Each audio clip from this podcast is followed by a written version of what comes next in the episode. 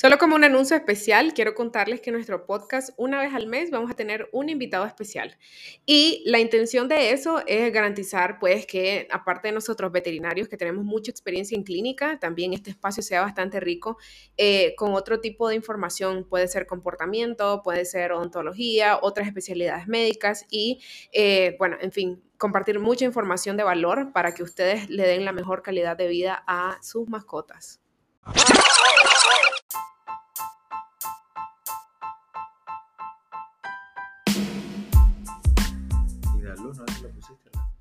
No. Bueno, yo creo que soy la menos indicada para hablar de este tema, pero vamos a, vamos a debatir. Ok. Eh, sean bienvenidos al tercer episodio de nuestro podcast Veterinarios al Aire. Qué gusto estar por acá nuevamente con ustedes una semana más y por aquí estoy con mi invitado fiel. Aquí como siempre, Siento que el podcast está teniendo una muy, muy buena aceptación. La semana pasada tuvimos incluso eh, más, eh, más personas que lo escucharon versus el primer episodio, así que eh, recibimos bastantes buenos reviews, estuvo bastante bueno el, el último tema. Eh, un tema de bastante valor, ¿no? Cómo elegir a mi veterinario. Y si por ahí sos nuevo en el podcast y no sabes de lo que estamos hablando, pues entonces te invito a que te vayas un poquito abajo y escuches. Eh, ya tenemos un par de episodios para que, para que sepas un poquito de lo que estamos hablando. Y básicamente eh, nuestra intención acá es remarcar que compartimos información de valor, ¿no? El día de hoy traemos otro tema muy importante y de qué vamos a hablar el día de hoy, Emilio de un tema bastante complicado y es sobre esos perros que sufren de ansiedad por separación, muchos perros que sufren eso, creo que por un, por un vínculo no apropiado entre el dueño y, la mascota. Entonces, vamos a estar hablando un poco de eso. Sí, creo que de hecho yo no soy la persona más idónea para estar hablando sobre este tema. Eh, me intriga mucho, me preocupa también desde hace un par de años ya que estoy tratando de lidiar con esto. Em, y entonces vamos a hablar un poquito de ansiedad por separación, pero entonces si hablamos de ansiedad por separación con las mascotas, estaríamos entrando en un mundo bien, bien profundo y es el mundo del comportamiento canino. Y es que, pues, a veces existe el error de que algunas mascotas son humanizadas.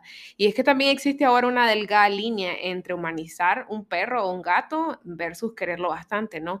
Y se hace bastante complejo porque también los animales son seres bien sociables.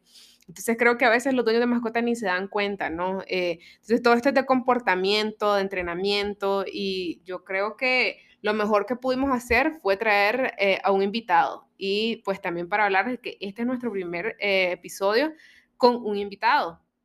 Y sí, porque cabe recalcar que pues nosotros somos médicos, bueno, él, va a tener, porque la dicha de ser, de ser en un momento que está estudiando, médico veterinario, el haber y también tener estudios sobre, sobre comportamiento. Yo más que todo médico veterinario de comportamiento, muy poco. Cuando la gente me pregunta, mire, ¿qué hago con mi perro que se orina? No, llame a este muchacho, tome, mire.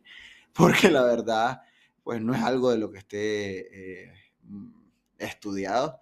Y, pues la verdad es bastante interesante cómo, cómo se le puede cambiar el comportamiento. Como dice Alexandra, pues esto no es de, de decir, ay, no, ustedes humanizan a sus perros, cada quien ama a su perro como uno quiere, pero sí obviamente debe haber eh, una estrecha separación para que en algún momento ese mismo dueño que ama a su perro, que lo quiere mucho, va a tener serios problemas cuando el perro, cuando no puede estar cerca de su perro, cuando su perro está enfermo, cuando su perro necesite eh, que otra persona lo cuide. O sea, eso se le va a complicar por el mismo amor que le tiene. Si no lo sabe manejar, si no lo sabe controlar con su perro, va a poder llegar a tener consecuencias incluso hasta más serias después incluso médicas. A veces los perros pueden enfermar por, por esta misma razón.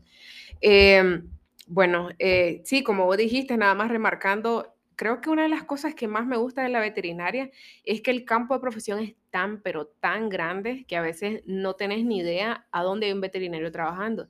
Y si estamos hablando de comportamiento animal, entonces entraríamos en una rama de la veterinaria que se llama etología, que es básicamente el estudio de cómo se comportan eh, X o Y animal, entonces, pues por aquí creo que eh, muchos entrenadores de perros son chance de veterinario y se encargan de estudiar etología.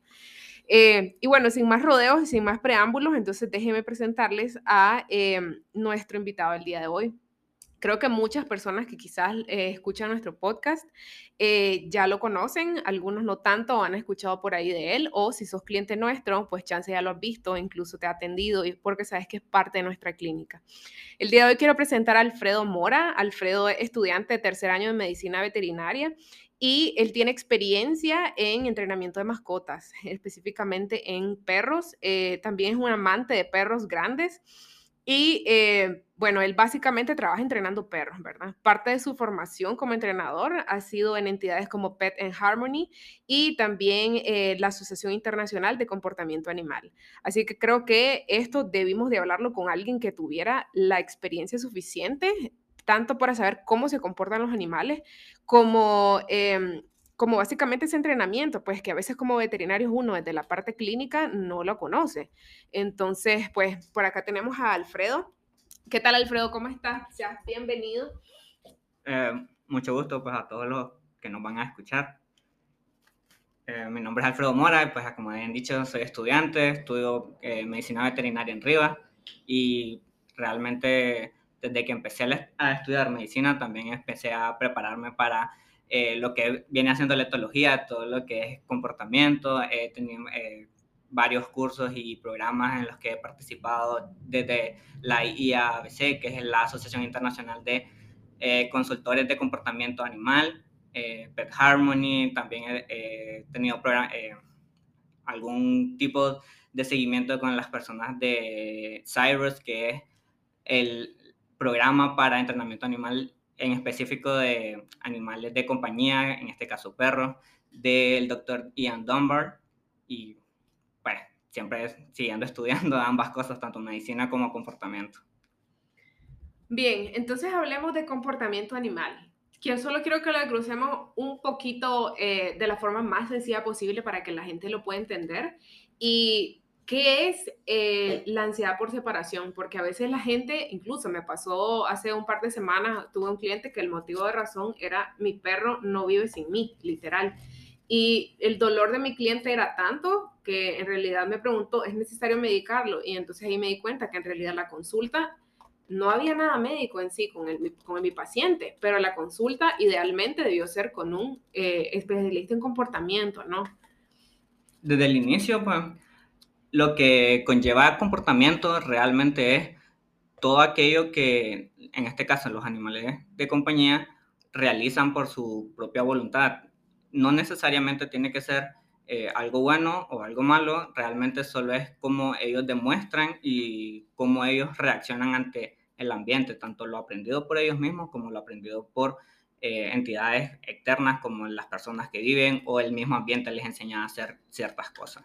Y en este caso, pues la ansiedad por separación lo podemos definir en muy pocas palabras, es eh, cómo los animales, en este caso los perros, porque también se presentan en otros animales, eh, autogestionan su comportamiento cuando están solos o cuando no están junto con la persona que los crió o junto a la persona con la que se eh, mantiene todo el tiempo, porque se pueden dar eh, tanto el caso como que queden solos o como que queden parcialmente solos cuando generan un apego específico para una persona. Él está mostrando una respuesta a su entorno, a cómo está criado, a cómo, lo, a cómo, a cómo está acostumbrado a las personas, cómo está acostumbrado a su ambiente.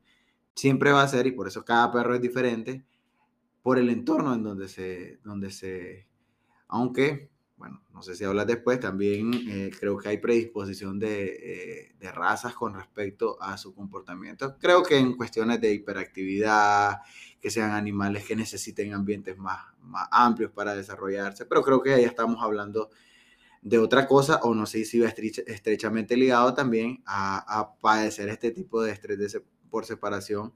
Eh, que tenga que ver con alguna raza específica o solamente pues con lo que estás hablando vos? Mira, predisposiciones sí hay, pero tocaste varias cosas bastante importantes. Para empezar, en cuanto a comportamiento, cada perro es un mundo. Todos los perros tienen personalidades distintas, incluso perros que viven dentro de la misma familia, dentro del mismo núcleo familiar, pueden presentar eh, personalidades totalmente distintas. Y en este caso, la ansiedad por separación no es algo que solo le da a los cachorros, sino que también le puede dar a un, eh, lo puede generar un perro adulto, ya sea de 6, 7 años, un geriátrico, un cachorro, un adolescente, cualquier perro puede generar eh, ansiedad por separación, sobre todo por el hecho de que eh, el ambiente es lo que dicta la mayoría de lo que puede llegar o no a ser una ansiedad por separación.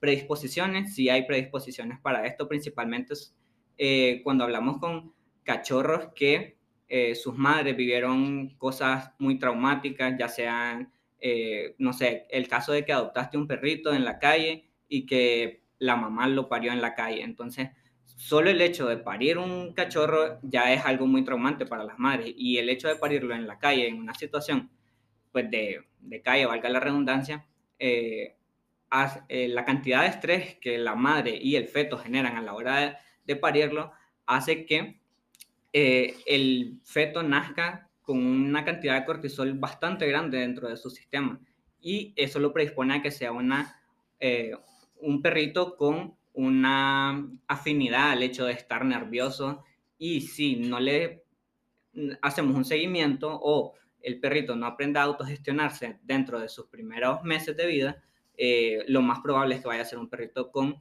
eh, problemas de ansiedad por separación.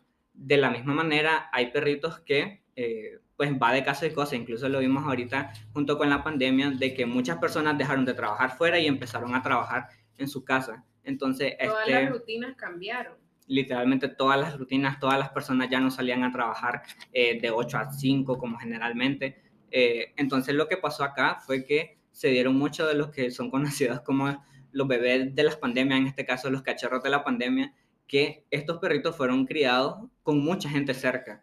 Y ahorita, o bueno, en nuestro caso, que nuestro país pues todavía no ha levantado totalmente la cuarentena, muchas personas siguen en sus casas trabajando o muchas personas optaron por seguir trabajando en sus casas. Eh, hay muchos perros que todo el tiempo tienen personas cerca de ellos, pero de un día para otro estas personas van a, regresar a trabajar a sus casas, a las casas de otras personas, van a ir a un edificio en particular. Bueno, el punto es que van a dejar esa casa y el perrito va a quedar solo. Entonces, ese perrito probablemente vaya a tener ansiedad por separación porque él nunca ha vivido solo, nunca ha estado una gran cantidad de tiempo solo. Creo que dentro de ya permanecer en una casa y estar todo el día con el perrito, todo el día con el perrito, pues él va generando eh, un apego hacia, hacia nosotros eh, como forma natural. Pero el problema está ahí, en lo que vos decís, saber gestionar cuando verdaderamente el dueño se va a ir.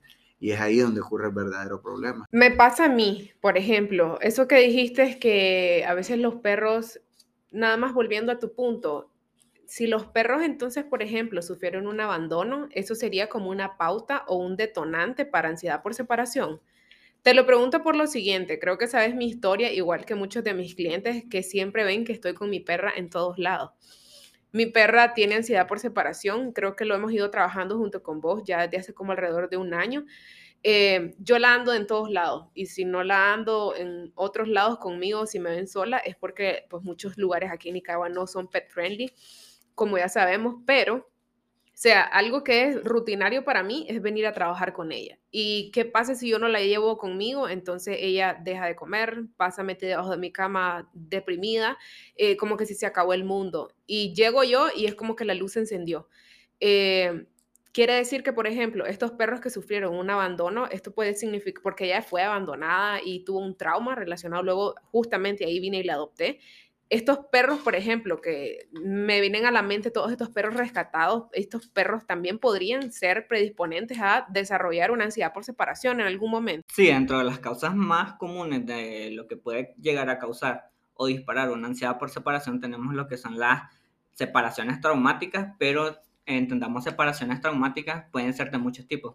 Las más normales, por ejemplo, cuando eh, un dueño o ex dueño de perro tiene a su perro, el perro está acostumbrado a ciertas cosas, a ciertas personas, a cierta rutina, y él ya no puede con ese perro, no sé, tuvo que irse del país y tuvo que dejar al perro, y el trámite le, dilataba demasiado. Entonces, ese perro lo regalan, o por otras condiciones, igual en cualquier situación donde terminan regalando el perro, muchos perros, dependiendo de qué tan traumática fue esa primera interacción con la persona que lo va a recibir, puede llegar a generar una eh, ansiedad por separación Igual, otro tipo de eventos traumáticos pueden llegar a disparar una ansiedad por separación, sobre todo eh, en perritos que fueron abandonados. Por ejemplo, también pueden llegar a presentar un caso de ansiedad por separación aquellos perritos que tuvieron algún eh, evento de violencia antes de ser separados. Incluso pueden, en, dentro de este abanico de opciones puede darse por ejemplo, las personas que venden perros o que regalan perros porque su perrita tuvo cachorro, cuando los separan muy temprano de sus mamás, esto eh, califica como una separación traumática porque está menos de dos meses de, que los perritos hayan aprendido tanto de la mamá como de las personas, como de la rutina a la que esa mamá estaba acostumbrada, suponiendo que es una madre que eh, está acostumbrada a parir o por lo menos sabe lo que es tener la naturaleza de una madre, eh, estos perritos que están, que la noche a la mañana, no sé, ponerle que unas seis, unas seis semanas y ya te lo regalaron o ya te lo vendieron, ese perrito puede llegar a generar una separación por ansiedad, ansiedad por separación. ¿Cómo identificarlo? Porque hay muchas personas que chance, o sea, no come el perro y ya no está comiendo y la gente quizás no sabe en realidad por qué no come. O sea, ¿cómo sería, cuáles serían como los indicadores más importantes para yo pensar que mi perro no está comiendo y puede ser algo de salud o chance puede ser algo de comportamiento? Hay tres niveles, principalmente eh, dividirlos en leves, medios y graves. Los leves, pues son los que ya conocemos, que la persona o las personas dejan la casa y el perrito queda llorando, el perrito queda, queda ladrando, eh, hace mucha bulla. Destruye cosas. Eso ya quedaría en los medios pero dentro de los leves es solo el ladrido, eh, llorar, aullar excesivamente. Tal vez tus vecinos se quejan de que el perrito está llorando, o tal vez en la noche cuando el perro, o sea, todo el mundo cerró su cuarto, el perro quedó en la sala y quede llor y llor, o, que, o lo dejan en, el patio encerrado y el perro queda llorando, queda aullando, queda eh, gimiendo o ladrando demasiado, porque que ladre o que aúlle es un comportamiento normal y eso es algo que eh, todos los perros deberían de hacer y que no lo hagan no es normal, pero que lo hagan excesivamente ya podemos pensar que es algo que los está afectando. Los comportamientos medios donde vos podés reconocer que es una, un caso de ansiedad por separación están eh, los comportamientos destructivos, cuando literalmente empiezan a morder, empiezan a romper cosas, muebles, eh, sillas, zapatos, lo que sea, lo que encuentren lo van a morder, incluso van a eh, excavar Incluso también, que a, que a, veces eso es importante eso que decís, porque a veces la gente, ah, se comió las chinelas y eh, eso es normal, él siempre destruye cosas y a veces la gente normaliza y eso pueden ser síntomas. Sí, porque que un perro destruya algo es normal, pero que un perro destruya algo dependiendo del contexto te puede decir muchas cosas. Por ejemplo, si un perro empieza a destruir cosas solamente cuando vos no estás, eso te quiere decir que lo más probable es que sea un caso de ansiedad por separación. Si un perro destruye algo cuando vos estás ahí presente y lo está destruyendo porque están jugando, es porque está jugando. Entonces, todo lo que es alrededor del comportamiento, el contexto te va a decir mucho de qué es lo que está haciendo el perro y por qué lo está haciendo. Em, y ya por último, entonces ya serían como los síntomas los más duros, lo, que es evidente, ¿no? Sí, por eso, Alfredo, disculpame que te interrumpa, que creo que lo que me alentó un poco con respecto a las soluciones una de las mejores soluciones es llamar a alguien que sepa de esto, ¿verdad? Sí, sería lo mejor. Porque no para solo... que te enseñe a cambiar hábitos. O sea, igual puedes investigarlo por tu propia cuenta, pero no va a ser igual. Y necesitas un guía que te diga, pues, mira, tus problemas son esto, esto y esto. Tienes que ir cambiando esos hábitos para que tu perro pueda llegar a, a, cambiar la forma de percibir de cómo no está en la casa.